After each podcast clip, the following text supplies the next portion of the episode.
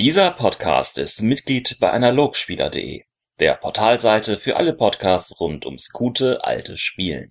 Hallo und herzlich willkommen heute zur 69. Ausgabe des DSA In Time Podcasts. Und zu meiner Seite heute ist natürlich wie immer Florentin Will. Hallo. Hallo, ich freue mich sehr, hier sein zu dürfen. Und Dankeschön, vielen Dank. und um dieses wundervolle Thema Halbzauberer heute anzugehen, haben wir noch zusätzlich den noch fast ein bisschen besseren Siegfried bei uns. Ich nenne jetzt mal keine weiteren Namen aus Respekt vor deiner Privatsphäre. keine Kosten und Mühen hast du gespart. Und ja, jetzt ist mein ganzer Name auch raus. Meine Identität ist offenbar. Und Leute, der Halbzauberer, die Community ist ausgerastet. Die Community ja. ist komplett ausgerastet. Die Halbzauber ist ein, ist ein emotionales Thema. Jeder hat eine Meinung zu Halbzauberern. Es wurde skeptisch beäugt, ob wir es schaffen, alle Halbzauberer zusammen in einer Folge zu verarbeiten. Mal schauen, äh, ob wir das hinkriegen. Aber die Leute lieben Halbzauberer. Jetzt ja. haben wir auch noch erfahren im kleinen Vorabgespräch, dass das gar nicht das Ziel dieses Podcasts ist, alle abzuklappern. doch, doch. Ich bin selbst schockiert, so doch, wie ihr alle möchtest, draußen. Du, auch du hast ein Mitspracherecht, äh, lieber Sigi. Okay. Nur ein kleines zwar, aber. okay. Du hast ein halbes Mitspracherecht. Da, da. Ähm, äh, ja, wieder mal äh, habe ich genötigt, die, die, Gruppe genötigt, ein Thema äh, vorzuschlagen. Und diesmal ähm, geht es um Halbzauberer. Und meine Idee war, gar nicht so sehr auf die ganzen Zaubertänzer und derlei einzugehen, weil das stimmt völlig, das kann man wahrscheinlich nicht an einem Podcast so ohne weiteres machen, sondern eher so grundsätzlich über das Konzept Halbzauberei mal ein bisschen zu sprechen. Denn ich persönlich finde, dass Halb, also es gibt zwei Probleme mit der Halbzauberer, meiner Ansicht nach. Zum einen fühlt es sich manchmal sehr so an wie der bessere Zauberer. Einfach nicht deswegen, weil er mehr kann, sondern wahnsinnig gepowergamed ist. Du kannst, wenn du den gepowergamedesten Charakter baust, ist, glaube ich, Halbzauberer als Vorteil zu nehmen keine dumme Idee. Ähm, das ist auf der einen Seite, weil du einfach sehr viel erreichst damit. Auf der anderen Seite sehe ich die Abgrenzung zu Viertelzauberer manchmal ein bisschen zu undeutlich. Und da wollte ich mich heute mal ein bisschen mit euch ins Getümmel werfen und mal schauen, was wir da Kreatives auf den Tisch äh, legen können. Aber wenn ihr. Wir können ja, falls wir jetzt merken, dass wir wirklich zu einer bestimmten Halbzauberer-Profession noch sehr viel Redebedarf haben, nochmal eine extra Folge dazu machen. Gerne. Könnt ihr gerne auch schreiben, was euch interessiert. Auf jeden Fall. Ganz kurz kann man sagen, Halbzauberer sind alle, die zaubern können, aber keine eigene Repräsentation haben? Nein, nee. kann man gar nicht. Die haben ja alle eine okay. eigene Repräsentation. gut, dann bin ich raus. Alles klar. Macht's gut. was ich gleich reinwerfen wollte, ist, ähm, Power Gaming mit Halbzauberer, das ist gar nicht, was mir den Kopf in den Sinn gekommen wäre. Also wirklich, es wundert mich jetzt, dass du das als erstes gebracht hast, weil eigentlich ähm, sehe ich die eher so als die Underdogs. Also gerade so, oh, die können es ja nur so halbert, die sind ja nur so so ein bisschen Zauberer. Das Deswegen finde ich das spannend, dass du das jetzt anders ja. mal dargestellst. Ja, das, das hat Seite, auch unser, weil das niemand, hat auch unser ja. Sorry, ich wollte sagen, das hat auch unser Hörer Sebastian so geschrieben, der geschrieben hat, er hat schlechte Erfahrungen mit, Mag nicht, mit magischem Taugenichts äh, gemacht und ein Spieler ja. wäre total unglücklich gewesen. Wahrscheinlich war am Ende dann doch nichts wirklich konnte und das ist so ein bisschen das nichts halbes, nichts ganzes Problem. Also das, das Aber was, was hast man, du da für ich, Schon, das muss man, glaube ich, schon wissen im Vorfeld, ähm, worauf man sich einlässt, weil ich finde, jeder Elf ähm, ist viel mehr Power Gaming veranlagt, da weil er kämpfen und zaubern kann und diese ganzen Vorteile hat. Jeder jeder Magier hat da ganz viel, ganz andere Möglichkeiten. Also ich denke, wenn man ans Power-Level will, dann sind diese 10 GP am Anfang, also wenn wir von DSA 4.1 sprechen, dann sind die nicht ausschlaggebend dafür, auf was du verzichtest. Also die sind schon vom magischen Aspekt her deutlich schwächer als ein voll ausgebildeter Zauberwirker. Also Kannst du da mal ein bisschen was raushauen, Philipp? So was, was du da für Power Gamer also Kombination hast? Ich habe das auch gesehen, das Kommentar, und äh, musste auch ein bisschen schmunzeln. Ich glaube, ich kann verstehen, warum es äh, so gedacht ist. Aber nach den, wenn du nur nach Regeln gehst, ähm, verlierst du relativ wenig zu einem Vollzauberer, wenn du Halbzauberer machst. Du kriegst ein paar ASP weniger, okay, geschenkt, scheiß drauf. ASP-Pool ist nicht so relevant in DSA. Viel wichtiger ist die Regeneration. Und die GP, die, die, du dir sparst, kannst du komplett in Regeneration pumpen. Das heißt, du kannst jetzt zum Beispiel für die GP, die du dir sparst, ähm, einfach Regeneration ich glaube, zwei oder sowas holen schon mal, for free sozusagen in Anführungszeichen. Das heißt, du hast schon mal eine höhere Mana-Regeneration. Ähm, und du kannst deine Hauszauber komplett beliebig auswählen und komplett normal steigern. Du kriegst zwar nur insgesamt weniger Zauber, aber du kannst dir halt viel präziser picken, welche du gerne hättest. Und wenn du jetzt einen Power Gaming Ansatz hast und sagst, okay, pass mal auf. Du, du, du bist mir gerade ein bisschen zu, zu schnell, weil du kannst ja nicht von jeder der, der möglichen Halbzauberprofessionen kannst du beliebige Zauber wählen. Also die haben ja auch Pakete. Schamane, Scharlatan, Schelm, ja, aber du kannst ja auch einbauen. haben ja eigene Pakete. Äh, du bist ja nicht, du bist ja nicht drauf. Ähm, genau, du denkst jetzt gerade im Konzept der, der Halbzauberer, aber es gibt ja zum Beispiel die klassischen Akademieabbrecher, Leute, die auch vielleicht aus einem druidischen Ausbildung früher ausschalten. Halbzauberer ist ja eine, ein Vorteil, den man sich durchaus auch so holen darf, wenn man möchte. Also natürlich, klar, wenn du, in der, wenn du als Sibylla zum Beispiel irgendwo unterwegs bist oder irgendwie als, als sag ich mal, eingebunden in eine Profession, deswegen meinte ich, darüber möchte ich gar nicht so sehr sprechen, dann hast du völlig recht. Klar, dann ist man natürlich eine ganz andere eine Tradition gebunden und hat natürlich eine gewisse, sage ich, Einschränkung. Aber der, der magisch begabte Taugenichts, der ja auch angesprochen wurde in dem Kommentar, der hat ja keine Profession in dem Sinn, sondern der hat sich halt den Vorteil auch geholt. Der hat halt eine Hintergrundgeschichte, wo das dazu passt und so. Ähm, und meine Erfahrung, ich habe selber einen druidischen Halbzauberer gebaut den hatte ich auch schon mal angesprochen, für meine Lösung mit Druiden umzugehen. Und meine Erfahrung ist, dass es extrem stark sein kann, wenn man möchte, weil du einfach Zugriff hast auf eine weitere Bandbreite an Fähigkeiten, ne, die in einem klassischen Charakter einfach verwehrt bleiben. Und du bist nicht wie beim Viertelzauberer gebunden, also an eine maximal Talentpunktgrenze von 5 oder was gebunden oder sowas, sondern du kannst die viel höher steigern. Du kannst auch Zauber noch lernen im späteren Leben, ganz bewusst anwenden das sind alles Dinge, die einen Halbzauberer durchaus ziemlich mächtig machen, wenn man es aktiv darauf an, anlegt irgendwie. Und ich denke, die Versuchung, also wenn ich jetzt den besten Charakter bauen wollen würde, also rein nach dem Papier, Power gegamed, glaube ich, würde ich mir erstmal Halbzauberer anschauen und schauen, was ich da möglich machen kann. Glaube ich. Ich habe es noch nicht genau durchgerechnet, aber ich glaube, dass du auf jeden Fall ziemlich hoch oben ansetzen kannst, wenn du willst. So mein Gefühl. Könnt ihr das nicht nachvollziehen oder? Also ich glaube, ich bin ja persönlich nicht so super tief in den Regeln drin, was den Vorteil Halbzauber angeht, aber kannst du mal beschreiben, was, was genau du dann krasses konntest, also was das dann letztlich naja. für eine Kombination war? Also ich bin, mein Charakter ist ein Büttel und kann nach Werten so gut kämpfen wie ein schlecht, ein bisschen schlechterer Krieger, ist aber schon ziemlich gut, weil ich habe halt breit gefächerte Bildung auch noch genommen, durchaus möglich, wenn ich mich nicht ganz täusche. Das heißt, du kannst auch noch relativ gute Kampfwerte haben, also okay Kampfwerte haben für einen Anfangscharakter. Das heißt, er kann okay kämpfen, kann aber zudem noch so Zauber wie Blitz dich find, Aeolitus raushauen, Dinge, die halt auch vielleicht mal was, ein bisschen was bringen. Du kannst auch größere Sachen machen, wie diese Windhosen zum Beispiel und auch wirklich taktische, sag ich mal, Dinge verändern auf dem Schlachtfeld. Du kannst Beeinflussungszauber als Druide jetzt konkret in meinem Fall, kannst du sowas wie Horiphobos oder eben böser Blick zum Beispiel machen, solcherlei Dinge oder auch Halluzinationen, was ich persönlich auch einen ziemlich mächtigen Zauber finde für konkrete Anwendungen. Das heißt, du hast einfach ein viel weiteres Toolset an Möglichkeiten und die kannst du auch richtig gut. Also mein Blitz dich find, glaube ich, habe ich locker auf einen Wert von 10 ähm, und solche Dinge. Die könnte ich auch noch weiter steigern. Das kostet, diese Steigerung kostet mich auch nicht mehr als die eines Magiers. Also ich kann meine Zauber, die ich selber besitze, relativ normal steigern, wie ein Zauberer das auch könnte. Ich habe nur einfach ein bisschen weniger, aber durch das, dass ich mir die selber aussuche, verliere ich auch da nicht so viel, weil ich verliere halt die Anti-Magie-Zauber, sage ich jetzt mal, die auch keiner braucht und kommen dann am Ende gar nicht mal so schlecht raus.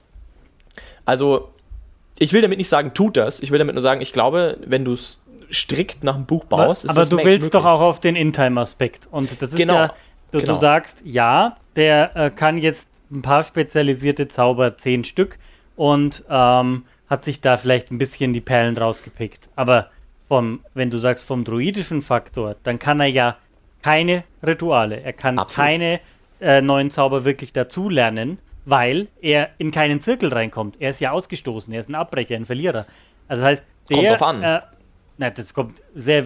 Da komm, musst du schon einen netten Meister haben und das musst du mir schon gut erklären, warum dieser abbrechende Büttel, der jedem Ethos des Druiden eigentlich entsagt, ähm, der dann plötzlich die, die, die Zeitformeln lernen können sollte von, den, von dem Zirkel. Also es wird nicht passieren. Ja, aber das ist ja, also klar, du hast völlig recht, natürlich ist es kein vollwertiger Druide und natürlich, also vom rollenspielerischen Aspekt her äh, stimme ich dir absolut zu, aber ich glaube, wie du sagst, darum soll es ja irgendwie so ein bisschen gehen. Ähm, ich sehe nur so ein bisschen so ein Spannungsfeld, weil ich eben empfinde, dass, dass Halbzauberer ziemlich mächtig sein können, auf der einen Seite und auf der anderen Seite aber eben auch also sehr unklar definiert sind. Und auch ich glaube relativ wenige Leute auch mit wirklich das Talent Halbzauberer benutzen. Und ihm also das war einfach so, so ein, Punkt, ein paar Punkte, die, die, mich so, die mir so aufgefallen sind, als ich selber jetzt diesen Halbzauberer gespielt habe. Und wo ich mir dachte, es wäre mal lohnenswert, da ein bisschen drüber zu reden, auch wie Hintergrundgeschichten von so Halbzauberern aussehen könnten. Ich kann mhm. ja mal mhm. sagen, wie meine aussah und wie ich sie mir zusammengebaut habe. Also, mein Charakter ist ein Charakter, der im Kontext der der, also das ist, soll, der sollte die Greifenfurt-Kampagne spielen, die ja quasi los, also die gegen Orks spielt und wo ja quasi der große Punkt ist, dass das Weltall überrannt wird. Und ich wollte ihn nahe sozusagen an den Orks auch bauen und hatte mir überlegt, ich spiele einen Sveltaler, der Orkisch spricht und halt die orkische Kultur zumindest so ein bisschen kennt, um halt einen Charakter in der Gruppe zu haben, der das eben bieten kann. Und dann habe ich eben ein bisschen rumüberlegt, dachte mir, cool wäre auch, wenn ich ein bisschen Magie könnte. Und dann bin ich eben auf dieses Konzept gekommen. Und meine Idee war dann, was wäre denn, wenn es ein, ein Dorfbüttel ist, der extrem magische Fähigkeiten hat, aber nicht entdeckt wird? Schlichtweg einfach nie als Magier in Ausbildung geht und erst wenn er so 15 ist, gefunden wird von dem Magier und dann erst von dem Druiden und dann erst die Ausbildung anfängt und deswegen nie fertig wird, weil er einfach viel zu spät anfängt. Aber er hat so ein enormes Potenzial, dass der Druide sich sozusagen überzeugen lässt und sagt, ich bilde dich trotzdem aus. Ähm, das bedeutet im, im, im, Kontext, dass er dennoch schlechter ist als ein echter Druide, weil er natürlich deswegen nie, nicht die Zeit hatte, Dinge auszubilden und derlei, aber trotzdem sozusagen in Anführungszeichen ein extrem, sag ich mal, gut angelegter Druide. Das heißt, ich habe ihm eine höhere Magie, also ich habe ihm quasi den Vorteil größere Astralmacht gegeben, ich habe ihm den Vorteil schnelle Regeneration gegeben, also ich habe ihm quasi Vorteile gegeben, die dafür sprechen, dass er eigentlich schon sehr talentiert gewesen wäre und wenn er früher gefunden wäre, vielleicht ein hervorragender Druide geworden wäre, das aber nicht geschafft hat. So, dann war er also in der Ausbildung ähm, viel zu kurz, hat einige Dinge gelernt, die vielleicht für ihn wichtig waren und dann kam aber der Orkensturm und hat seinen Meister getötet und hat nicht nur ihn getötet, sondern viele andere Druiden in der Gegend und hat meinen Charakter sozusagen innerhalb dieses Orkensturms auch aus dem Sveltal herausgetrieben. Und auch durch das, dass er ja noch nicht so gesetzt war in der Welt der Druiden und auch in diesem, diesem Gedankenbild noch bei Weitem nicht diese Tiefe auch immer hatte, weil er ja auch vielleicht ein Leben vorher schon hatte, hat er sich in diesem Krieg sozusagen fangen lassen und ist eher, sage ich mal, profaner geworden und hat sich versucht in der Armee zuzugliedern, seine Heimat wieder zu erobern und hat so sozusagen die Argumentation gefunden, warum er zwar natürlich sich auch irgendwie so ein bisschen als Druide sieht, aber eben niemals dieses, diese, diese Ausbildung erlebt hatte, würde sich aber deswegen trotzdem vielleicht als äh, fast Druide sehen oder vielleicht als, als zu, dorthin führender. Und ich würde zum Beispiel mit dem konkreten Fall durchaus auch in Ordnung finden, wenn es sich ergibt, dass er andere Druiden anspricht und sich als Druide sozusagen aus, ausgibt und versucht zumindest ähm, da in diese Zirkel reinzukommen. Das war eben ein Ansatz, den ich hatte. Ähm, ja, da, wenn, wenn das äh, Platz im Rollenspiel am Tisch dann auch wirklich einnehmen soll, dass das so seine Aufgabe, seine Quest ist, da irgendwie den Zugang zu kriegen, dann kann ich mir schon was vorstellen.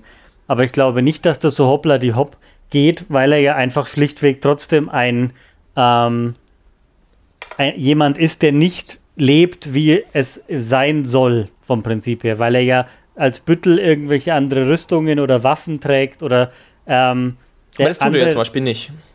Das, er, er trägt keine Metall. Okay, wenn er alles nach dem druidischen Ethos macht, dann ähm, wird deutlich leichter. Dein Punkt aber ist ja, dass er stärker sein soll oder könnte als ein vergleichbarer Druide und ich glaube, das ist nicht der Fall, weil nee, du nee, auch dem Druiden ja. diese Kampffähigkeiten geben kannst. Wir reden ja nur von ähm, dem paar GP Unterschied die ihn aber in der Spruchauswahl, in der Astralpunktauswahl und du hast ja viele magische Sonderfertigkeiten, die ja für Halbzauberer teurer sind als für, für Vollzauberer. Das heißt, unterm Strich ist, re, äh, rechnet sich das nicht diese 10 GP am Anfang gespart zu haben. Okay, wir müssen uns ja jetzt nicht auf diesen Powergaming-Ansatz äh, ver versteifen. Ich, ich, da können wir, glaube ich, beliebig drüber diskutieren, ob das jetzt stimmt oder nicht stimmt. Ich hatte nur entdeckt, dass es eben einfach eine durchaus valide Option ist, jemanden sehr stark zu machen. Und ich aber habe eben das Gefühl gehabt, dass es dem nicht gerecht wird. Also, dass das, glaube ich, ein sehr falscher Ansatz wäre. Deswegen hatte ich das jetzt am Anfang so betont.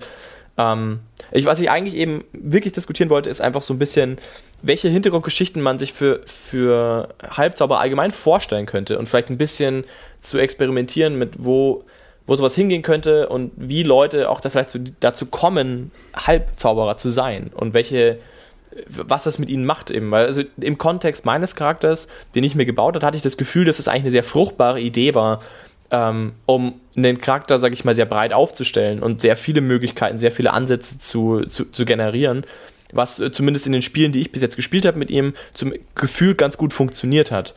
Ich habe mich gefragt, ob man ähnliche Konzepte vielleicht eben auch mit, mit anderen Halbzauberern umsetzen könnte. Vielleicht irgendwie gildenmagische Abbrecher, die einfach sehr interessante Hintergrundgeschichten eben haben. Und hatte gehofft, heute ein bisschen einfach sage ich mal, so ein bisschen auf dem, auf dem Diskurs zu kommen, wie du, wie man, ja, wie vielleicht du das siehst oder wie du zum Beispiel dir vorstellst, dass ein Halbzauberer entsteht, in Anführungszeichen. Einer, der jetzt nicht Sch äh, Scharlatan ist, also der ja quasi eine Ausbildung hat, sondern eben einer, der vielleicht ohne Ausbildung ist und wo der Unterschied sein könnte, vielleicht zum Beispiel zu einem Viertelzauberer zwischen so einem Halbzauberer. Das würde mich irgendwie mal interessieren. Von der Geschichte her. Weißt du, was ich meine? Ich verstehe dich. Ich wollte zum Florentin Raum lassen. Nee, bitte, hau, hau rein. Also, das eine ist, ich denke, jemand, der Viertelzauberer ist, der hat wahrscheinlich gar keine Ausbildung erhalten und ähm, hatte durchschnittliches magisches Talent. Ähm, und jemand, der Halbzauberer ist, wie du sagst, hatte wahrscheinlich eine Ausbildung rudimentär, entweder selbst abgebrochen oder durch äußere Umstände abbrechen müssen und ist quasi nicht ganz abgeschlossen. Oder eben wie diese fünf anderen Professionen, ähm, der ist ganz arg noch woanders ver verwurzelt. Also in, der hat zwar das eine Standbein magische Unterstützung seines Wirkens, aber ganz noch viel im sozialen Bereich, im kulturellen Bereich, also wie so eine Zaubertänzerin. Da geht es einfach nicht darum, dass die irgendwelche Formeln wirft, sondern das ist nur eine, ein Aspekt von vielen ihrer Talente, ihrer ähm, Fähigkeiten. Und ich denke, dass die Halbzauberer einfach einen anderen Schwerpunkt zusätzlich haben. Deswegen aber, halt nur ja. Hälfte dieser diese Fähigkeiten. Aber hast, siehst du es dann so ein bisschen als eine Art Regelhülle für einen Charakter oder siehst du in ihm wirklich auch eine rollenspielerische Aussage? Wie zum Beispiel Viertelzauberer hat meiner Ansicht nach eben schon eine rollenspielerische Aussage und zwar, du bist ein Zauberer, der nie Ausbildung genossen hat. Das ist, finde ich, eigentlich schon eine relativ klare Definition einer, eines Charakterzuges dieses Charakters, könnte man sagen. Bei Halbzauberer sehe ich das nicht ja, so ich, sehr. ich finde, das Wichtigste beim, beim Viertelzauberer ist, dass er nicht bewusst zaubert. Nicht unbedingt. Also, also, dass er das nicht als Magie wahrnimmt und nicht sagt, hier, jetzt mache ich einen Zauber. Das macht ein Halbzauberer schon. Es gibt aber durchaus auch Viertelzauberer, die, also du kannst dir den Vorteil ja so und so kaufen. Du könntest auch argumentieren, dass du es weißt. Das geht auch. Aber ich meine, es kommt auch selber ja. raus. Ähm, es bleibt dabei, es gibt ein sehr klares Bild, wie dieser Vorteil quasi im Spiel sich deutlich macht. Ein Halbzauberer, finde ich, wird nicht so deutlich. Vielleicht ist das auch der Grund, warum es so wenig Kommentare dazu gab, weil es Ich glaube auch tatsächlich, dass ihn wenig Leute so ähm, spielen, beziehungsweise ich habe ihn auch nicht so gesehen und habe ihn auch noch nie so erlebt. Das heißt, wenn jemand einen, einen Schmied spielen will oder irgendeinen so mundanen Charakter mit ein bisschen Magie, dann, ne, dann die Leute, die ich kenne, die haben sich dann Viertelzaubererei dazu gesplasht. Und ganz wenige haben jetzt, also dieses Charakterkonzept von dir, dass du auf Halbzauberer gegangen bist, habe ich jetzt noch nicht gehört. Das heißt, wenn Halbzauberer kamen mir eben die fünf Ausprägungen, entweder Ritual und Spruch oder nur eins von beiden, die halt, die es halt gibt.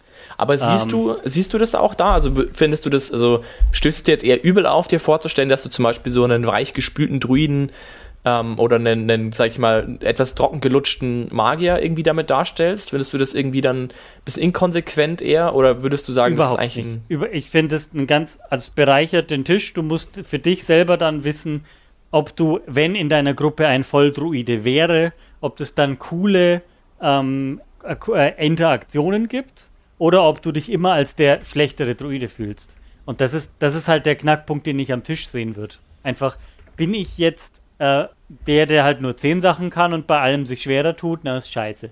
Bin ich aber jetzt jemand, der irgendwie Alternativen hat, ein breiteres Spektrum und da irgendwie andere, äh, andere Ideen reinbringt, dann kann das interessant sein. Ich glaube, der Halbzauberer in dem Fall ähm, ist vielleicht da ein bisschen ähm, eine Nische, die man selten sieht. Deswegen kann ich da jetzt auch wenig dazu sagen. Ja, ich glaube, es ist halt immer so ein bisschen dieses Ding, und das ist ja eigentlich dann diese Art von Halbzauber, die du beschreibst, ist ja dann eigentlich immer ein Spezialcharakter. Es ist ja immer dann ein Charakter, der so nicht als Profession beschrieben ist, ja. keinen festgelegten Hintergrund hat, nicht in die Welt mit integriert ist, sondern das muss man sich alles selber überlegen. Ähm, also gerade bei den Halbzauberern, die ja in alles Profession angelegt sind, Schamanen, die sind ja, wie gesagt, das hat sie ja schon gesagt, oft sehr gut in die Welt mit integriert, wo jeder ja. weiß, ah, du bist ein Schamane, got it. Und bei, bei so einem Charakter, bei einem Halbzauber muss man dann halt immer sagen, ah, du bist ein halber Druide, halber Büttel und halb da und man weiß nicht genau, wie es ist.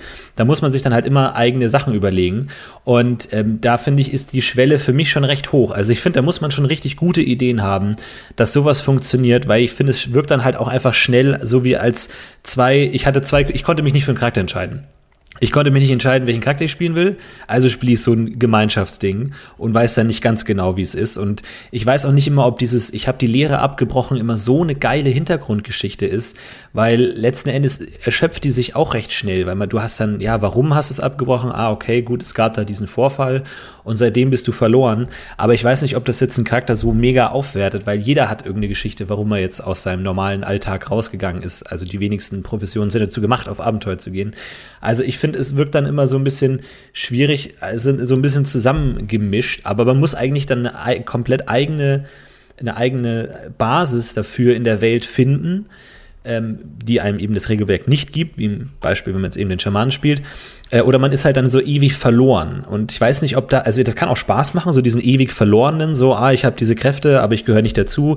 Ich meine, ist auch die Frage, wie fühlt der sich dann? Der gehört nicht zu den Druiden, gehört aber auch nicht zu den normalen Bauern, die sind vielleicht misstrauisch irgendwie, wollen verbrennen oder was auch immer, weil er zaubern kann, aber er, er kann sich mit niemandem austauschen. Also das ist dann halt immer so, so verlorene Figuren irgendwie, die dann entweder, glaube ich, in der Gruppe einfach abgenickt werden als, ja gut, der ist halt ein bisschen komisch, oder halt dann irgendwie so ein bisschen schwimmen immer die ganze Zeit. Also ich weiß nicht, ich, ich bin ein bisschen skeptisch über diese Mischideen. Ich bin, und ich bin da ganz persönlich ist auch, Ich habe es persönlich auch noch nie so gesehen, dass es wirklich gut funktioniert, dass man sich nicht dachte, ah, der will einen Krieger spielen, aber fände es auch ganz geil, wenn er zaubern könnte wo man äh, immer aus, aus einem OT-Sicht ist es total spannend, das alles zu kombinieren und genau zu gucken, welche Zauber hier, welche Zauber da und ah, krass, und dann kann ich das auf den Wert hochsteigern, dann kann ich das noch machen.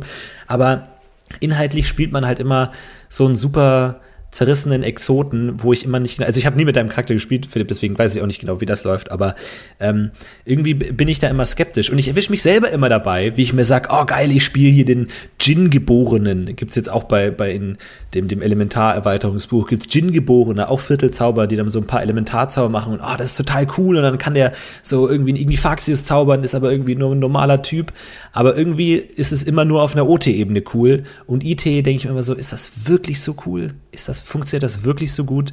Oder, oder kann man da wirklich viel mitmachen? Aber ich weiß es nicht.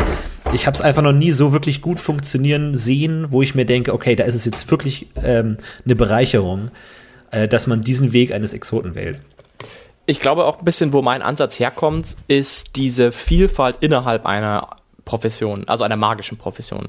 Gerade wenn es um Gildenmagier geht, habe ich immer das Gefühl, dass es halt den fertigen Magier gibt. Und der ist immer erstmal krass weil er halt all das schon kann und halt ein krasser Typ ist. Ich finde eben gerade, also ich finde eigentlich dieses, diese Idee eines Scharlatans genau deswegen so reizvoll, weil sie eben, ich sage jetzt mal, gut, okay, schon eine sehr sophisticated Art und Weise, aber grundsätzlich halt eben einen Weg aufzeigt, was passieren kann, wenn ein Magier eben vielleicht ist nicht schafft, auf der Uni zu bleiben, aus welchen Gründen auch immer, weil er halt doch ein Idiot ist, weil seine Eltern Geld bezahlt haben und damit er auf die Uni geht und er einfach nicht in der Lage war, das hinzukriegen oder was auch immer was.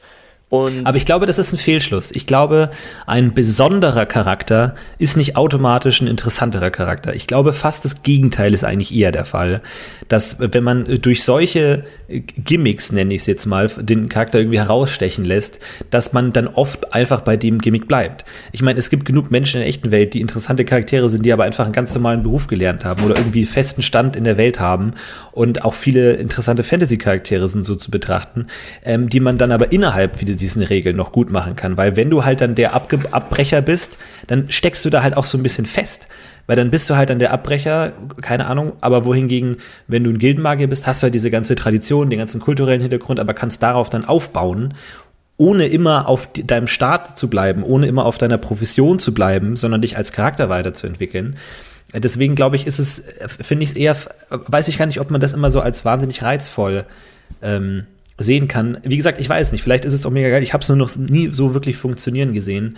Ich glaube nur, dass man auch viele gute Charaktere machen kann, die völlig normal sind innerhalb der Welt.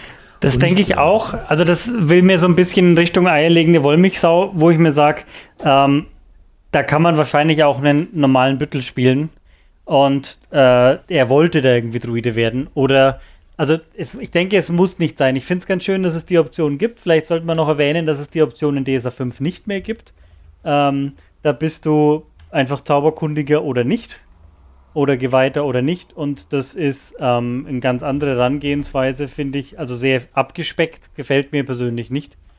Ähm, wie wir es von DSA 4 halt kennen, ist das sehr viel technischer und ähm, strukturierter und ganz klar, du bist, ich meine, wo ist denn die Grenze überhaupt zwischen einem ähm, Stufe 1 Magier, der ka kaum was erfahren hat, der ist jetzt voll Zauberer, und einem Stufe 15 Scharlatan, der einfach das Dreifache an Astralpunkten haben kann. Also der ist ja viel magischer und viel astraler und viel mächtiger, aber in seinem Wirken also da ist das mit Halb- und Vollzauberer so eine Definition, die eigentlich, also ja nur auf dem Papier ist. Also in der Welt gibt es das ja so nicht. Dass du sagst, oh, ich meine, du kannst dein Odem drauf werfen und siehst, der hat jetzt viel Astralenergie oder weniger, aber ähm, das ist, ich denke auch, dass ein interessanter Charakter eine interessante Geschichte braucht und ähm, wenn er zu extrem ist oder zu besonders, dann ist er vielleicht eher weird und trägt dieses Label einfach drauf und ähm, könnte schwierig werden. Also es erinnert mich so ein bisschen an den Halbelfen aus DSA 3, der halt immer auch, ich möchte gern alles können, ich möchte zaubern können, ich möchte aber auch kämpfen können und ich möchte nicht ähm, an irgendwelche Regeln gebunden sein. Also ich verstehe ich versteh den Punkt auf jeden Fall. Ähm, ich denke mal, in vielen Fällen wird es bestimmt auch, auch stimmen.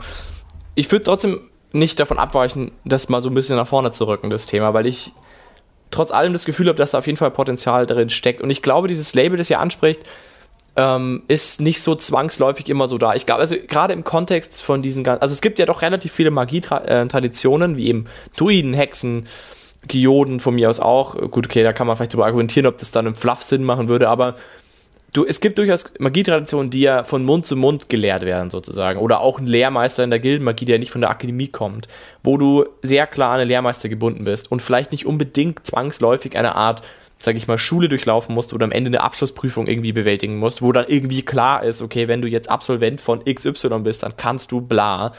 Ähm, und dass du dich dann immer damit quasi vergleichen musst, mit der, das habe ich damals nicht geschafft, bla bla ähm, ich denke, es gibt viele Traditionen, wo du durchaus als, am Ende als vollwertiger Druide rausgehen kannst und trotzdem sozusagen ein, äh, ein Charakter bist, der in seinen Werten, Fähigkeiten, Raum sozusagen einfach eine andere Geschichte erzählt. Zum Beispiel, was ich persönlich sehr schön fand, war, damit dann auch zum Beispiel so Sachen zu kombinieren wie wilde Magie ähm, oder diese ganzen Nachteile, die man eh nie nimmt, weil sie eigentlich total scheiße sind für Magier, wenn du, dass du zum Beispiel öfter patzt, dass du so und so viel ASP verlierst, wenn du bla und blub. Und da gibt es ja relativ viele Zauber, die sehr scheiße, äh, Nachteile, die sehr schlecht sind eigentlich, wo man sich wahrscheinlich achtmal überlegt, ob man das nimmt. Als Halbzauberer, in dem Kontext finde ich das eben eigentlich eine sehr starke Bereicherung und eigentlich eine Möglichkeit, sage ich mal, Magie auch mal scheitern zu lassen und einen Magier zu spielen, der sich nicht immer seiner Macht sicher sein kann, vielleicht zum Beispiel, oder einen sehr ambivalenten Zugang zu seinem eigischen, eigenmagischen Wirken hat. Das kann man natürlich alles mit einem Gildenmagier vollwertig genauso machen, das möchte ich nicht abstreiten. Ich finde nur, dass es auf jeden Fall ein Tool in der, in der Toolbox ist, die man nicht vergessen sollte, die ich persönlich sehr schön fand, als ich es damals gesehen und übernommen habe und wo ich mir dachte, das ist eigentlich genau das Richtige, um, um sowas auch umzusetzen und einfach einen Charakter zu bauen, der einen ganz anderen Ansatz vielleicht auch hat an seine Magie und sie trotzdem aktiv wirken kann. Also kein Viertelzauberer ist, der einfach keine Ahnung hat, was er da tut, aber auch kein Vollzauberer ist, der total durchgetaktet ist, sondern er ist eben jemand, der einen sehr ambivalenten Umgang hat mit seiner Magie, aber trotzdem sehr bewusst zaubert. Das fand ich eigentlich einen sehr schönen, also einen sehr schönen Ansatz. Also jemand, der vielleicht auch Respekt hat vor seiner eigenen Magie, weil er sie nicht so gut beherrschen kann, aber es gerne vielleicht tun würde. Also ich fand das eigentlich ein sehr schönes Modell. Also ich würde auch nicht sagen, dass da was dagegen spricht, so einen Charakter mal zu erleben, auszugestalten und auszuprobieren. Gar nicht. Ähm, ich denke nur, dass, da stimme ich dem Florentin zu, ich denke, dass die Geschichten oder Motive sich unter Umständen erschöpfen könnten, weil ich, wenn ich jetzt Halbzauberer wäre im echten Leben, dann würde mein Bestreben sein, ich möchte das ausbilden lassen. Ich möchte es nicht nur ein bisschen können mit vielen Fehlern, sondern ich möchte da dann gerne zu, und das geht ja in dieser Welt, Du kannst ja wirklich zu einem Magier gehen, du kannst wirklich zu einer Hexe gehen und dich unterweisen lassen. Und das, das ist halt von der, vom Charakter Bestreben halt einfach ein bisschen dünn. Jetzt nur jetzt, ähm, wir diskutieren ja drüber, aber ich finde es jetzt, ich würde jetzt halt sagen, nee, ich muss jetzt nicht die fünf Hühner für die Bäuerin ähm, wieder einfangen, sondern ich gehe jetzt und suche mir den, die Oberhexe, die soll mich nämlich weiter ausbilden.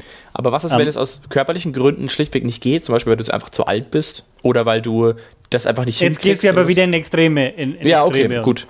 Aber ich meine, ich denke halt nur, die, die, du hast ja durchgesprochen, die in der Regel so ein, so ein nicht fertiger, so ein unfähiger. Natürlich kann das spannend sein. Du kannst auch einen lahmen Krieger spielen.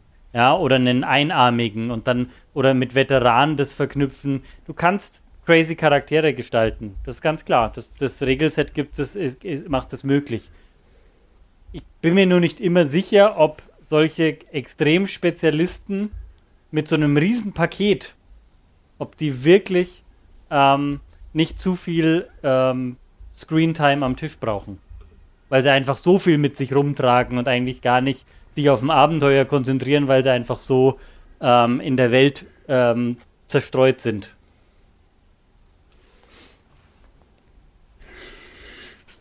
Hm. Ich meine, es, es, sind ja auch so ein bisschen zwei Punkte, die man, die wir da zusammenlegen. Einmal so ein bisschen, welche Rolle innerhalb der Gruppe hat der Charakter? Ich glaube, darauf zieht er auch so ein bisschen der Kommentar von Sebastian, dass es Spieler frustriert, wenn sie dann nicht doch irgendwie was richtig können und in der Gruppe nicht so ganz ihren Platz finden. Ich glaube, das hängt dann natürlich auch stark von der Gruppe ab und wie man spielt und so, ob man immer jetzt eine Gruppe haben will, wo man hat, man hat den Starken, den Klugen und den, den Geheimen ähm, ob das unbedingt immer sein muss, ob da der Halbzauberer immer so reinpasst. Aber Philipp, wenn du sagst, der steht dem normalen Druiden jetzt in Zauberkraft nicht so wahnsinnig hinterher, dann kann er das auch übernehmen. Und dann natürlich auf der anderen Seite, wie er in den kulturellen Aspekt passt, ob er da, dass er da immer so als Exot auffällt. Und das kommt natürlich auch stark auf die Situation an. Ne? Also man, man kann, das Charakterkonzept kann dem Charakter auch im Weg stehen, weil der Charakter sich ja auch oft im Abenteuer oder durch den Kontakt mit den anderen Figuren ähm, erst bildet und etabliert.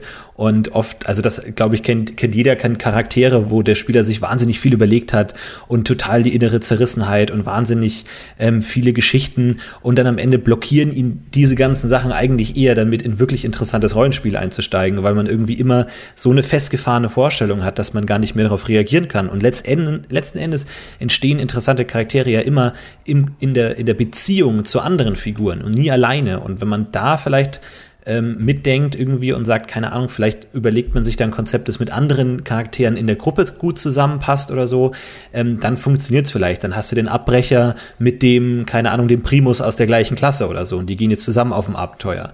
Was ist das für ein Verhältnis? Wie, wie kann man da die Figuren ausspielen? Oder du hast die, den, den Abbrecher und keine Ahnung, den Bruder, der stattdessen eine andere, oder irgendwie, keine Ahnung, jetzt muss das nicht immer so direkt sein, aber dass man da sich was überlegt, aber ansonsten äh, glaube ich, ist, muss man da sich immer schon ein bisschen was überlegen. Ich, ich denke mir auch mal, es, es, gibt coole Figuren, die durch diesen ganzen magischen Aspekt ähm, interessant gemacht werden, aber man ist halt halt immer wahnsinnig speziell, wie jetzt irgendwie, keine Ahnung, der, der Bauernjunge, der heilen kann, der einfach den Balsam beherrscht und der wird dann total der Heilige in seinem Dorf oder irgendwie sowas und ist dann, hat dann dadurch, wird sein Charakter geprägt, dass er immer irgendwie was Heiliges war und immer Leute gesagt haben, du bist ein Kind der Götter oder was auch immer und der dadurch geformt wurde durch diese soziale Konstrukt und der geht jetzt in die große weite Welt hinaus ähm, wo irgendwie dann Leute ihm sagen, ja, das ist halt einfach nur so eine magische Abnormalität, sorry. Ähm, oder sowas in der Richtung. Aber ähm, ja, an, an sich, wie gesagt, ich glaube, wir sind uns da alle darüber einig, dass es äh, cool sein kann, aber man muss sich schon ein bisschen Gedanken machen.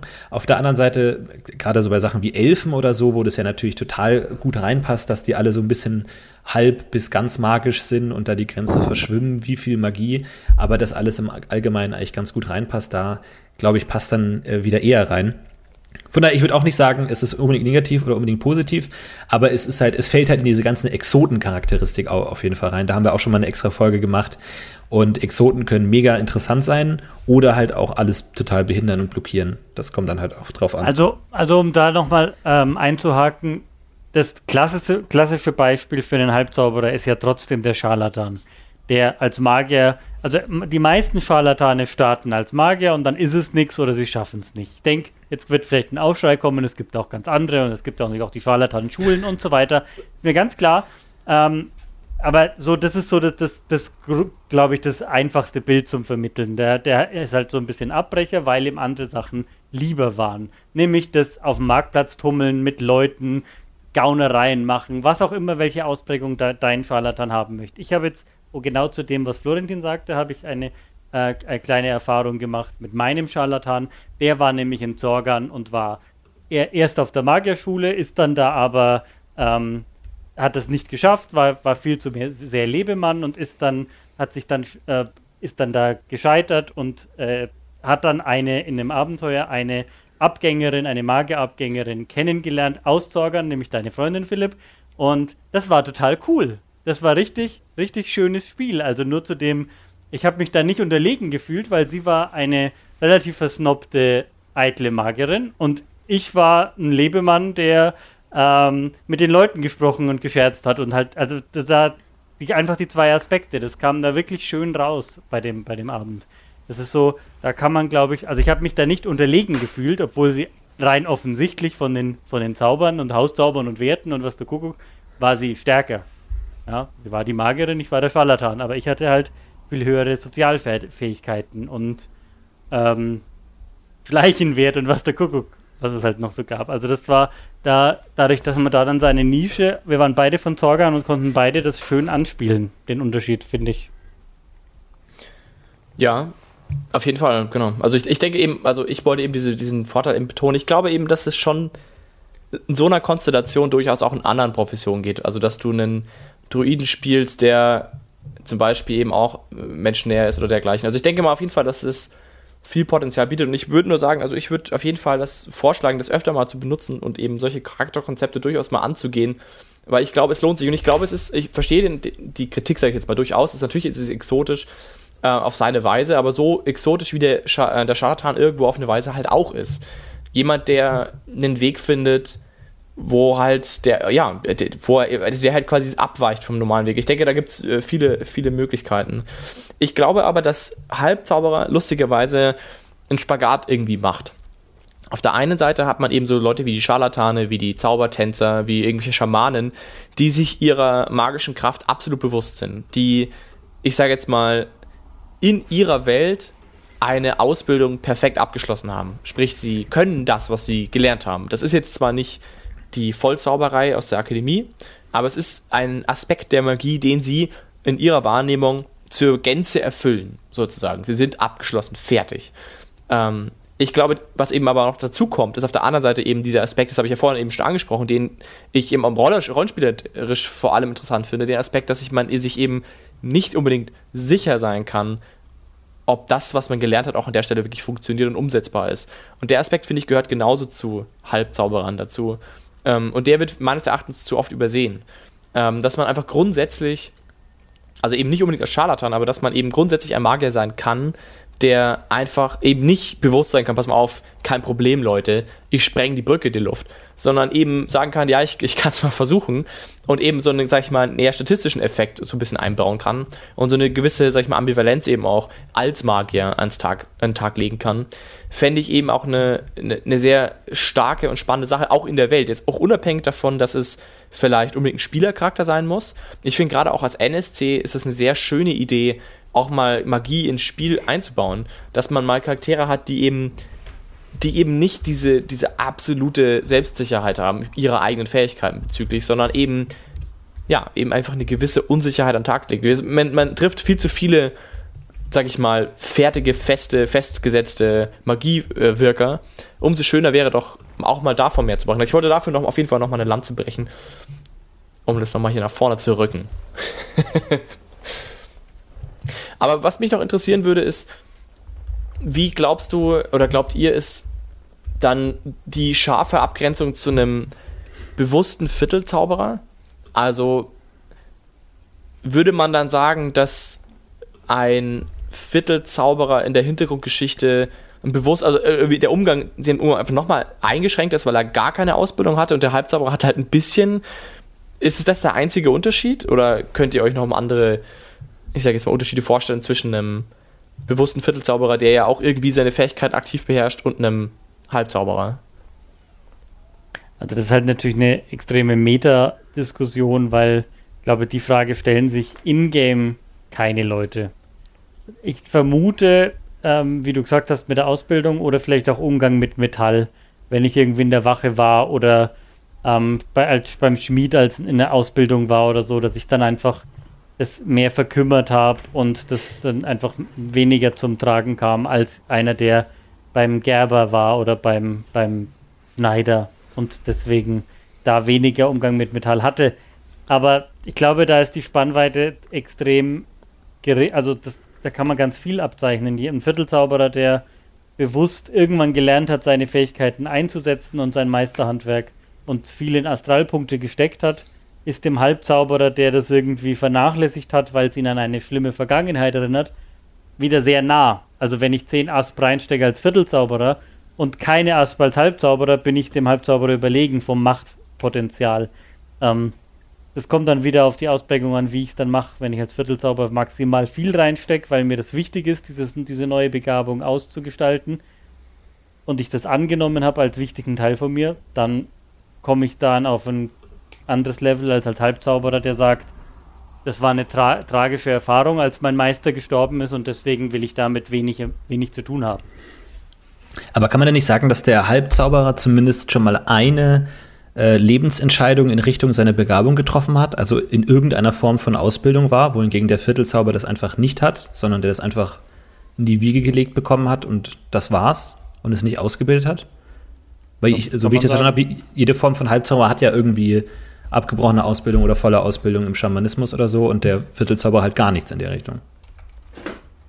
Ich glaube, so muss man sehen, weil ich glaube nicht, dass du auf zehn Zaubersprüche kommen kannst, wenn du keine Ausbildung hattest. Die Begabungen sind ja nur zauberähnliche Fähigkeiten von dem Viertelzauberer und bei einem Halbzauberer hast du ja zehn Zaubersprüche oder Rituale. Ja, aber, aber, und beides aber der kannst Viertelzauber, du nicht aus Versehen.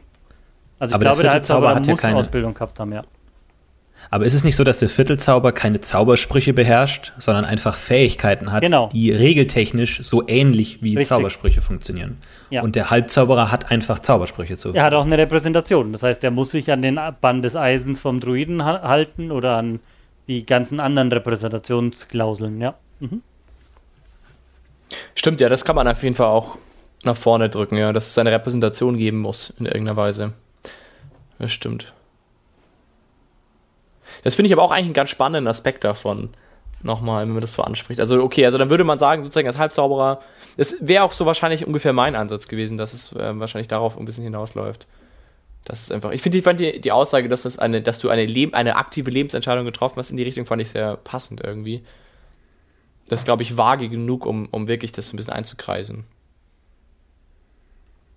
Ich frage mich auch immer so ein bisschen, also nachdem ich eben diesen Halbzauber gebaut habe und gemerkt habe, dass so ein Halbzauberer auch gar nicht mal so unfähig ist. Also wenn du jetzt einen Halbzauberer spielst, ähm, ich meine, sagen wir mal, sagen wir mal, du bist einfach ein Zauberer, ein magisch begabter Mensch, der nicht sonderlich magisch begabt ist und trotzdem eine Ausbildung machen durfte könnte ich mir vorstellen, vielleicht ist es halt einfach nur in Anführungszeichen ein Halbzauberer geworden, sieht sich aber als Vollzauber oder was auch immer. Es ist vielleicht Teil zum Beispiel des akademischen Lebens, forscht und, und macht allerlei Dinge, ist aber magisch einfach nicht so potent, so potent sozusagen. Diese Person würde ja in einem rollenspielerischen Kontext, also IT-Kontext, kaum auffallen wahrscheinlich in der Akademie. Die könnte im Akademiebetrieb genauso stattfinden wie ein Vollzauberer. Weil intellektuell könnte sie dem ja völlig gewachsen sein und vielleicht macht es genauso Forschung, hat halt nur, sag ich mal, nicht so viel magisches Potenzial wie andere Kollegen. Ähm, zumindest nicht von Haus aus. Das würde aber auch bedeuten, dass in dem konkreten Fall auch relativ oder zumindest eine gute Handvoll Halbzauberer auch teilhaben an der magischen, sag ich mal, Willensbildung und Gestaltung. Ist ja auch irgendwie ein, ein interessanter Gedanke irgendwie, dass, dass eben auch Leute mit dem Vorteil Halbzauberer einfach durchaus teilhaben und, und auch wirklich öfter vielleicht sogar eigentlich wirklich aktiv auftreten. Das ist natürlich jetzt ein eher akademisches, äh, chemischer Gedanke, aber äh, durchaus auftreten in, in der Welt von DSA und weniger, also und, und die, die Vollzauberer eben nicht diese alleinige Vorherrschaft unbedingt immer haben müssen, dass du auch als Puniner Analysemagier durchaus im Prinzip ein Halbzauberer sein könntest, der halt seinen Tageswerk deswegen trotzdem genauso nachkommt, oder seht ihr das anders? Es kommt halt darauf an, wie du Punina Analysemagier definierst. Wenn du dann mit dem Berufsstand definierst, dann eher nicht, weil er hat ja keinen Abschluss gemacht und kann somit Könnte diesen Beruf haben. nicht ergreifen. Warum denn nicht? Ja, das ist halt dann eine Definitionsfrage. Also was ist, ist dann ein Arzt jemand, der ein Medizinstimme abgeschlossen hat oder ist ein Arzt jemand, der dir erfolgreich einen Bauch aufschneiden kann?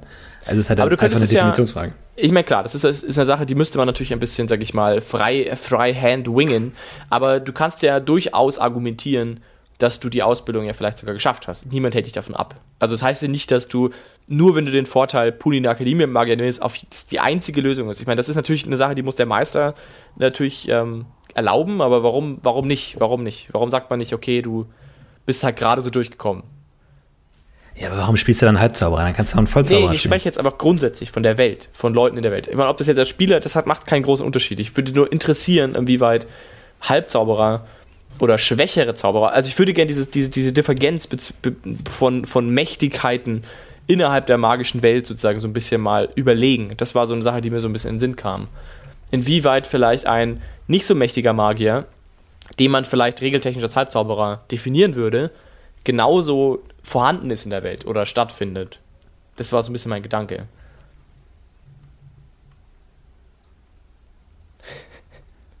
Begeisterung. Ja, würde ich schon sagen. Also ist, ja, es gibt dann schwächere Magier. Es hat jetzt die Frage, du, du pendelst ja zwischen regeltechnisch und äh, in-game-technisch. es kann ja jemand auch einen äh, Abschluss gemacht haben und kann es gerade so geschafft haben und schlecht sein, aber also. Ich finde es deswegen interessant, nicht, weil. Ja, ich, ich finde es deswegen interessant, weil ich die, die magische Welt als immer sehr, sag ich mal, plan wahrnehme, also die akademische Welt, weil man halt sich ja nicht große Gedanken drüber macht. Da sind halt alle Magier und das sind alles voll ausgebildete Magier. Ähm, ich finde aber eine gewisse Divergenz eben durchaus spannend, also Viertelzauberer dort zu haben, Halbzauberer dort zu haben, einfach, sage ich mal, eine Bandbreite zu haben, dass wenn jemand ein guter Magier ist, der Vollzauberer ist und das alles kann, auch vielleicht innerhalb einer Akademie nicht immer nur gleich wertige Magiewirker treffen wird, sondern dass auch Leute, die ihm vielleicht intellektuell über sind, aber von der Mächtigkeit her nicht mithalten können, von der magischen äh, Fähigkeit nicht mithalten könnten, könnte ja auch ein spannender Meisterpersons-Kommunikationspunkt sein. Oder einfach grundsätzlich ein Selbstverständnis von, wie magische, zum Beispiel akademische Welt eben organisiert ist und welche Menschen und NSCs da auftauchen, finde ich ist auch es, es ist halt, es, Du benutzt ja viel schwammige Begriffe, weil die Frage ist ja, wie man das alles definiert, weil letzten Endes hat jeder Charakter die gleichen AP. Und die Frage ist natürlich, äh, wie verskillt man die? Natürlich kannst du jemanden treffen, der vielleicht jetzt in deinem Spektrum der, der Magie jetzt weniger investiert hat als jemand anderes. Aber natürlich kannst du NSCs haben, die auch weniger AP haben, die dann schwächer sind. Aber wenn du jetzt mal von der Spielercharakterbasis ausgehst, dann kannst du sagen, der eine hat jetzt weniger AP in Zauber investiert, dafür mehr in körperliche Aktivitäten und kann gut schwimmen und was auch immer als der andere, der vielleicht eher Zauber ja. gemacht hat. Okay, also, dann versuche ich es mal ein bisschen klarer zu machen. Was mich besonders interessiert, ist die Vorstellung eines Charakters, der, der vom der IT sozusagen vom Fluff her ihm völlig bewusst ist, dass er nicht der mächtigste Magier ist. Dass er zwar deswegen trotzdem ein guter Magietheoretiker sein kann und gute Arbeit machen kann, aber dennoch sich sozusagen seiner eigenen Limits sehr bewusst ist und sehr gewahr ist. Ja, aber das hat ja allein was mit dem Charakterkonzept zu tun. Absolut, aber ich finde, dass der Punkt Halbzauberer in der Stelle eben genau zum Tragen kommt. Dass das ja quasi eigentlich die Tür ist, die du aufstoßen kannst als Spieler und dir das gewahr zu machen, um da vielleicht ein bisschen damit zu arbeiten und zu spielen. Vielleicht ist es auch das einfach, was ich sagen will, aber ich denke, dass es ähm, eine Sache ist, die man nicht ganz unter den Tisch fallen lassen sollte. Das ist auf jeden Fall ein spannender zusätzlicher Aspekt irgendwie, der die Welt bereichern kann, meiner Ansicht nach eben genau deswegen. Das ist natürlich alles IT ist, ist klar, aber darum geht es mir ja auch heute. Es geht mir ja um den IT-Hintergrund. Ich meine, über die, den Vorteil zu reden an sich, ist, denke ich, nicht ergiebig genug. Weil's Kannst du einfach Anti-Magier werden, dann hast du auch nichts drauf. Ja, gut, das stimmt.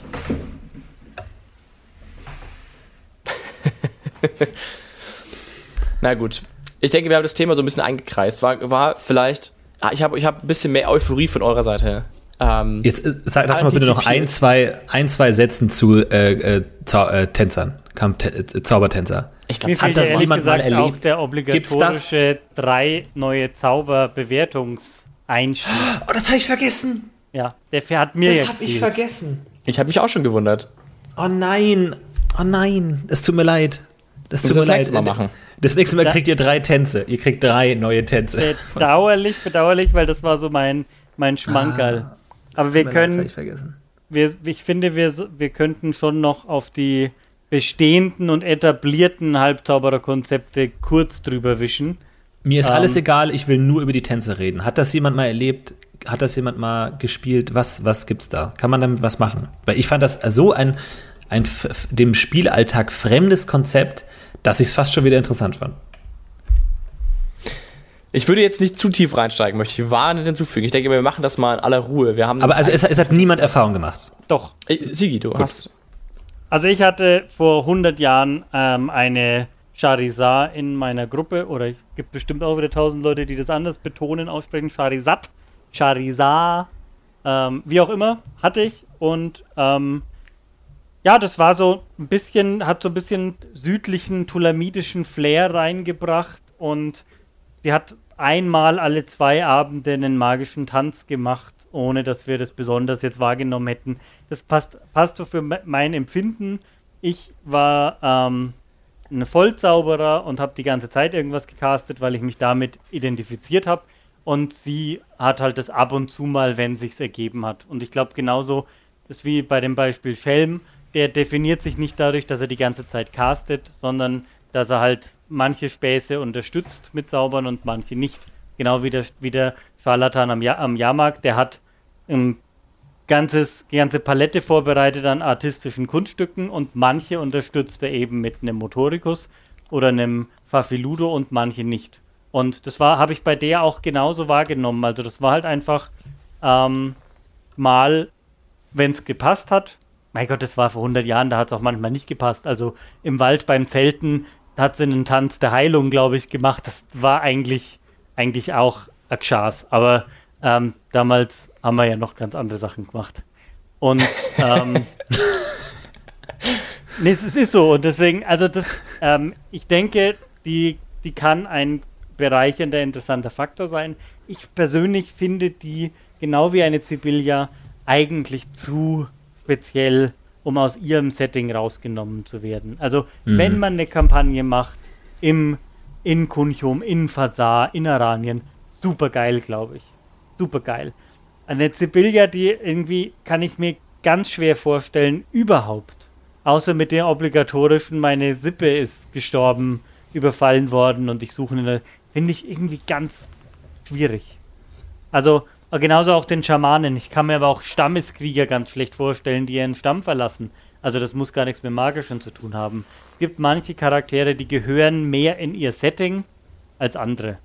Und da tue ich mir einfach bei Sibylla und Zaubertänzer schwerer. Ein Scharlatan finde ich sehr einfach einzubauen.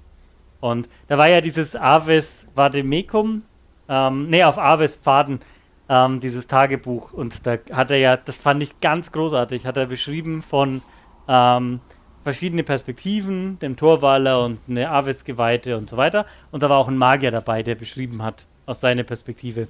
Und das kam dann so Stück für Stück raus. Also er war in der Gruppe, das war eine Gruppe, ähm, hat er den Magier halt gemacht und dann am Schluss kam so immer mehr raus, dass er eigentlich ein Scharlatan ist. Und fand ich total, total cool, wie er das aufrechterhalten wollte, das Bild. Und ähm, aber halt da auch den Kampf oder den, den, dieses Leben in beiden Welten, also er konnte andere Dinge dafür zwar schon, aber die wollten immer mehr, dass er halt der Magier ist und das konnte er irgendwann nicht mehr bedienen und das hat ihn dann so ein bisschen einfach ja, bis er dann sein Coming Out hatte.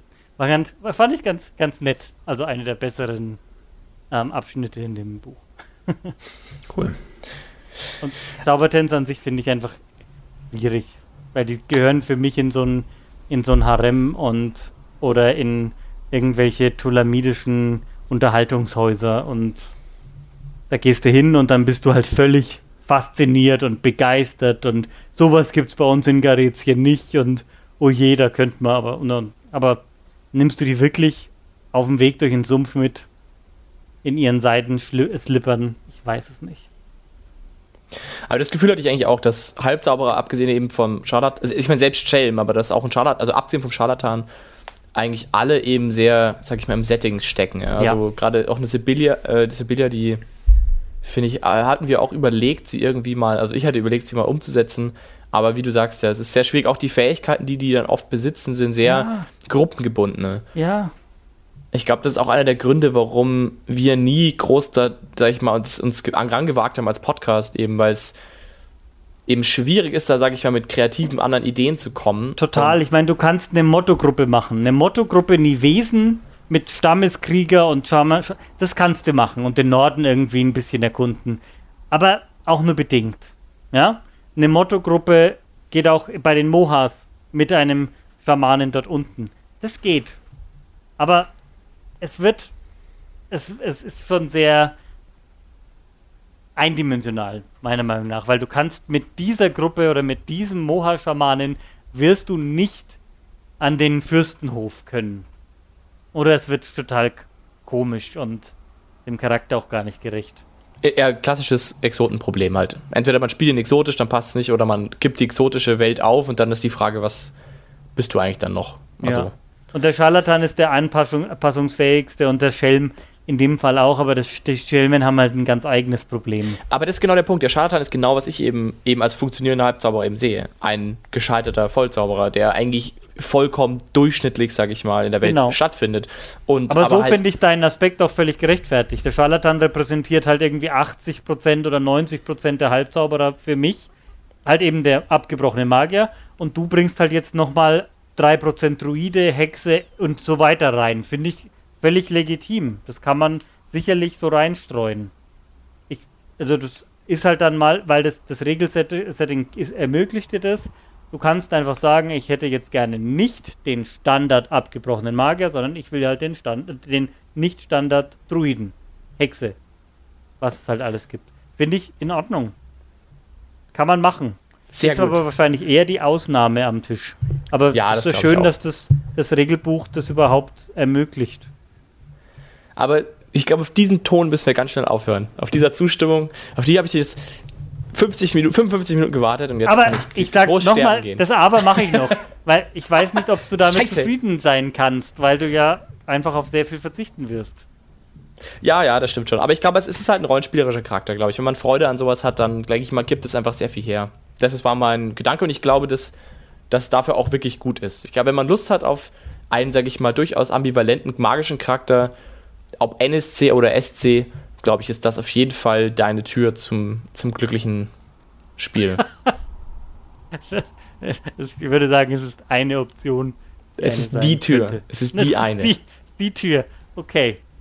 Diese Tür habe ich bis jetzt noch nie gesehen. Jetzt hast du sie mir sowohl gezeigt. Du kannst natürlich auch im vierten Stock um, Du kannst auch in den vierten Stock gehen und die Vollzauberertür eintreten. Aber warum? Warum? Erdgeschoss ist völlig ausreichend. Ich gehe jetzt in den Keller. ist momentan auch angenehmer. Na gut, Leute, es hat mich trotzdem gefreut. Ich äh, wollte euch das mal, wollte euch das mal näher bringen. Naja, vielleicht wissen unsere Hörer besser zu schätzen, was ich da äh, vor mir ge gesabbelt habe heute. Mal sehen. Falls ja, schreibt es in den Kommentaren. Wenn ihr mehr rausgehört habt als Florentin und ich. Bitte schreibt was in die Kommentare jetzt. Ne? Bitte, tut's für mich wenigstens ein Yo, finde ich gut oder so würde mir schon reichen. Das war alles, was dieser Podcast heute war. Eine Bestätigung, dass du ein krasses Charakterkonzept hast. Ich dachte, ich dachte, das, das ist eine, also ich persönlich finde das echt ein spannendes Thema. Ich finde auch diese Gedankenwelt ganz spannend, was passieren könnte, dass Leute eben vielleicht eben dann doch dazu kommen, eben so halbsauber zu sein. Also zum Beispiel eine halbsaubere Hexe oder Druide oder solche Dinge, wie die Hintergrundgeschichten aussehen könnten. Äh, ihr wart jetzt nicht sonderlich sag ich mal, euphorisch und fand das eher, war eher skeptisch. Ist auch okay. Jetzt ähm, lassen wir es mal so stehen. Ich denke mal, das ist ja auch jedermann selber dann. Das ist, sag ich mal, auch die, die Ambivalenz unseres Podcasts so ein bisschen.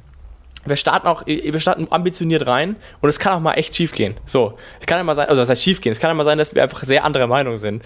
Und dann verläuft sich das Thema ein bisschen in andere Richtung. Ist aber völlig in Ordnung. Ich denke, jeder hat jetzt ein Bild, was ich, wo ich hin wollte. Und wenn er das jetzt auch spannend findet, dann wird er auch durchaus in der Lage sein, das umzusetzen, ohne unsere Hilfe.